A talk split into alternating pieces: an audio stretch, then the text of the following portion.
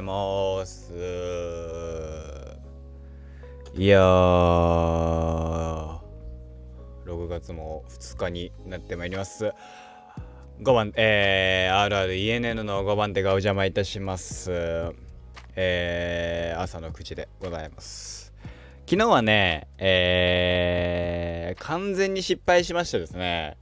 撮った後すぐに出したためですね。なぜか時間がととなぜかっていうか、まあ、2時ぐらいに投稿されるっていうね珍事が起きてる。6月のね、えー、一発目の。まあまあまあまあそうそうと言ってね、えー、ゲームのみりやっていこうと思います。よろしくお願いいたします。はい。えー、今日なんか喋ろうかなと思った話題がですね特段相変わらずない。ね。あでもね最近改めてですねスパイダーバース見てます。ってのまあね6月の18日に日本では公開されてえー、本国アメリカでは明日なのかな？6月3日に公開6月3日とかに公開するんじゃなかったかな？忘れましたけど、まあ、ソニーの映画を本国はアメリカとするのかっていうのはまあまあまあ別個としてね。日本の会社だけども完全にもう海外企業だな、ソニーみたいな。で、プラスアルファで言えば、ね、まあ、まあ、マーベルだし。でね、なんかまあ、その、まあ、スパイダーマン関連で言うと、えー、っと、なんかジャンププラスとマーベルのコラボで、えー、オクタビアス博士。ね？オクタビアス博士ね？えー、オクト・オクタビアス。えー、が、博士が、えー、日本の中学生に転生するっていうよくわかんない話が、ジャンププラスで6月の20日から、えー、スタートするらしいですよ。うん。何を言ってるかわかんないのは俺もそうだ。うん。改めて聞くと何を言ってんだろうなっていう。そう。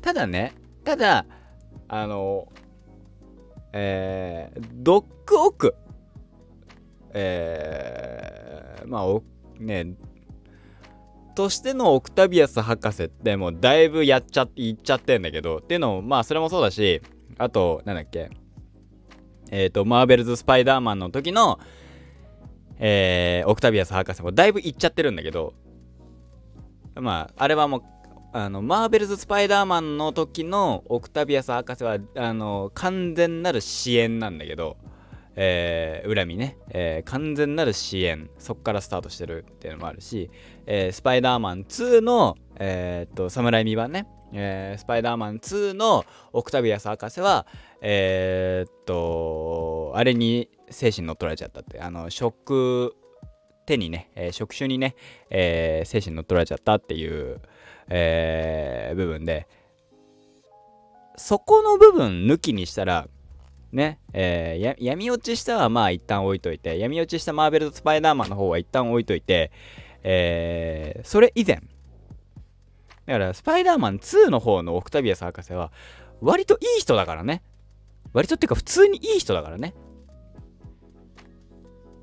それを、まあ、いろいろあって、あのー、職種に乗っ取られて、えー、あのー、暴走しちゃったのが、まあ、2だし。ね。まあ僕は普通に好きですけどね。でその人が中学生に、えー、転生するっていう。最近転生もの多いね。転生ものでさ好きな作品。ってあんまなくてあの頭空っぽにして見れるからねあのでパターンどれも似てるしそのいいやと思って見たりもするわ読んだりもするあえ、ー、と漫画読んだりもするしアニメ見たりもするわけ。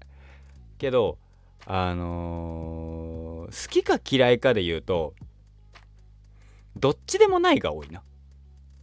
ただただ1個。あのー、転生したらスライムだったけん。俺ね途中までめっちゃ好きだったのよ。ただある瞬間から俺めっちゃ嫌いで。あのテレビアニメ第3期かなが行われたら多分見ねえだろうなっていうレベルで。うん。途中までめっちゃそのなんだろうなシムシティ的で面白いなーってそのある意味ある意味っていうかまあ多様性国家じゃないけど魔族の多様性国家を作り上げていくっていう過程含めてそれはまあ別にシムシティ的だしあなんか現代的じゃない？あね今のダイバーシティってやつで。面白いなと思って。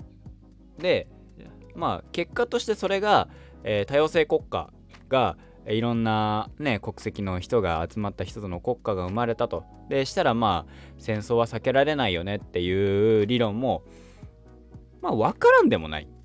そうなるよねって脅威に感じられたらポットでの村が脅威に感じられたら攻撃対象にもなるし、えー、結果それが戦争にも発展するよねっていうのも、まあ、国家運営だからそこはまあしょうがないとしてただね俺ねそのやっぱりね途中でねなんか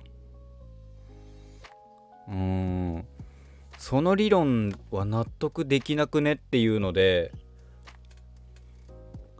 無理ああ俺これ以上この作品見るの辛いなーっていうので、えー、一応最後までは見た記憶はあるけど多分これ以上追っかけることはないなっていうのが一つの事件。それがえー、っとまあねえー、っと見た方はあれだしこれから見るよっていう方はあこんな話があるんだっていう風に思ってください。まあある種のネタバレなんだけどえー、っと味方が殺されちゃうんですよ。味方の結構主要なキャラクターの一人が、えー、殺されちゃうと。それもその敵国の患者じゃないけどに患者だったかまあ何かの体、うん、もう覚えてないんだけどまあその味方が殺されちゃうと1人がね、えー、でな死んじゃうと。でまあその死んじゃった事件にはまあ複数人死んじゃってるんだけどそれに対して、えー、まあうんと蘇生魔法みたいなのをね使おうとするとでも蘇生魔法を使うにはえー、魔王にならなきゃいけないと。主人公リムルがね。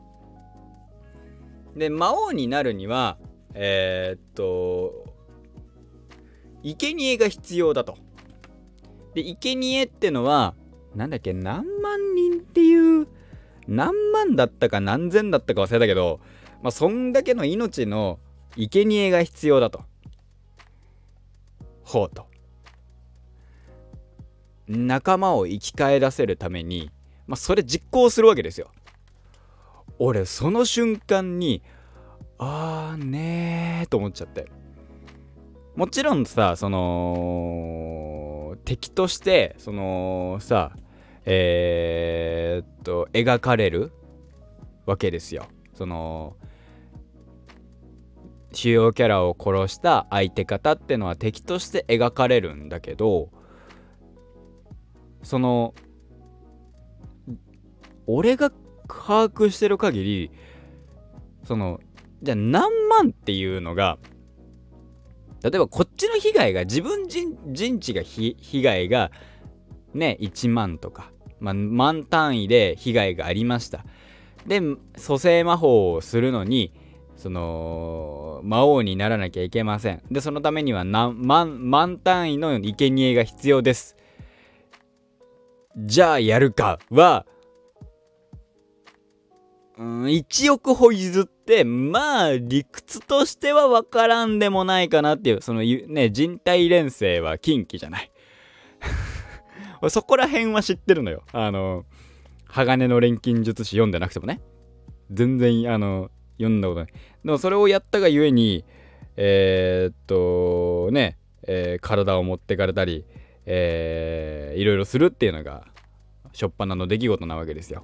鋼の錬金術師ね。これはあの実写を1見てアニメを途中まで見て、えー、るっていう程度の知識しかないけども。で、でも、あのー、被害、総被害数で言うと、満タイムいて多くて数百なのよ。多分俺が、俺が理解してる限り、そんなにも言ってない100200ぐらい。多くてもね。もっと少ねえんじゃねえかって思うレベルな。で、それに対して蘇生魔法をするには満単位の必要ですよっていうと、もうさ、それはさ、違う話じゃんっていう。その、で、敵の、敵は敵だから、倒してよしっていう理論理論倒してよし。なんだったらその命を奪ってよし。それはなぜなら敵だから。その主人公たちの、えー、主人公たちに対して害をなす者たちだから殺してよしっていう理由のもと惨殺が行われるわけですよ。その瞬間俺ないなこのアニメと思って。アニメっていうか、ま、あのストーリー。うん。まあ結局自分まあね。こうなってくるとどっちが敵だか分かんねえじゃんっていう話になってきて。そう。俺はなんか途中まではそのシムシティ的でかつそのなんかねそそういうところで俺は楽しんで見てたんだけど発展させるっていう街を発展豊かにしていく。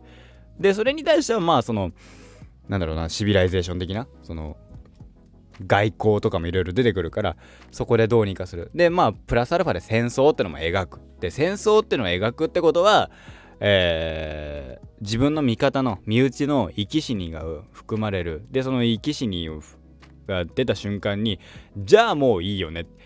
いっぱい殺しても大丈夫だよねっていう理論は全然納得いかなくて。ああ俺これはこの作品途中まで俺は好きなんだけどなっつって、えー、見るのをやめました。うん。俺は合わなかったですね。そうそういうところが。うん。面白いとは思うんだけどね。そのそこのワンシーンがうん苦手だなと思って。あのないなと思って見るのやめちゃいました。もしかしたらその後がねめちゃめちゃ面白いのかもしれないけど魔王になった後の方が面白いっていう可能性もあるんだけどうーんなんかその生きる死ぬあの命っていうものの扱い方として僕的にはちょっと厳しいなっていう無理だなっていうのでえー、見るのやめましたね。そう。だからあとはなんかそう生きるためにでしかもさそれもさ生きるために食らうっていうさ話でもないっていうのがねその魔物を倒して食べる。食べるために倒すっていう作品もあるじゃない。あのー、なんだっけとんでもスキルで異世界えー、なんとかそのこの間アニメやってたやつ。とかさあれはもう完全に食べるために倒すっていうその話。だからその敵も嫌味感もない嫌だみ感もないっていうの？そうそういうもんなんです。でしかもちゃんとあの命をいただくっていうところに対して、えー、やってるんです。なるほどなって話なんだけど。うん。なんかなんかそのこと戦争っていうのをいた描くにしてはなんかやり方がまあね主人公がチートキャラクターだからしょうがねえじゃんって言われたらそれまでなんだけどどうなんだろうなって。じゃあもう別になんか味方作る必要ないじゃんって思っちゃうしね。でも味方を作ってそれが死んじゃってでそれを生き返らせるためにはみたいな。目には目を歯には歯をハムラビホーベってんじゃないけどさ。すげえ噛んだけどさ。なんか、なんか俺は乗れなかったんだよなあの、あのシーンから。あ、おあ、ダメだっつって見るのやめちゃいました。うん。だそうなってくると、異世界ものがね、その、本当に、なんかそうだ真剣に見ちゃいけないのかもなっていう風にも思ってる。異世界ものね。もしかしたら。俺がその見方を間違えてるだけかもしれないなと。実はもっとなんか軽く見ていいのかもなーなんてのは思いましたけどね。どうなんすかねアニメ。異世界転生もの。皆さんのお好きな異世界転生ものありますか？僕はねでもねそれでもねうーんなんかたまに見ますよ。でもね異世界転生ものでもね割と平和なね金稼いでる系は割と好きだよ。金稼いで豪遊するっていうのはもうなんかあいいいなと思って見てる。あそういうのは結構好き。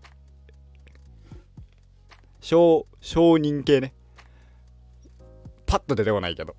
なんかちゃんとそのじゃあね現実世界こっちの世界の知識をフルに活かしてあの一発逆転するみたいな。とかあとは、心理戦系はやっぱ好きだね。あのノーゲームノーライフとかね。ああいうのは僕は好きです。はいそのところですかね。うーんアニメ。アニメ論な。アニメ論っていうかまあ一つの作品をすげえ古典版古典版っていうかまあ僕の僕はちょっと苦手ですっていう話。あくまで僕は苦手ですって話だよね。ファンの方をなんとかってわけじゃないからね。僕は苦手ですって話ですからあの苦手っていうか嫌いっていうか。苦手って濁すからいけない僕は嫌いっていう。でもそれが好きっていう人はもう別にいてもいいと思うし。全然そこはあのいやこういうところを見るんだよって。こうやって見るんだよって。教えてくれれば。僕の見方がね一方的な見方になってるとね。はいちゃんと保険を打っておこうという話です。あのねファンの方にね怒られるのはよくあの怒られたくないなって。怒られたくないならあの言わなきゃいいんだけどあの、なんか喋ってる内容的に言いたくなっちゃいました。すいませんでした。ではまたまた次の来週お会いいたしましょう。ここまでの間私はラリーネと書いて連絡をお送りいたしました。6月2日金曜日です。今日も一日頑張っていきましょう。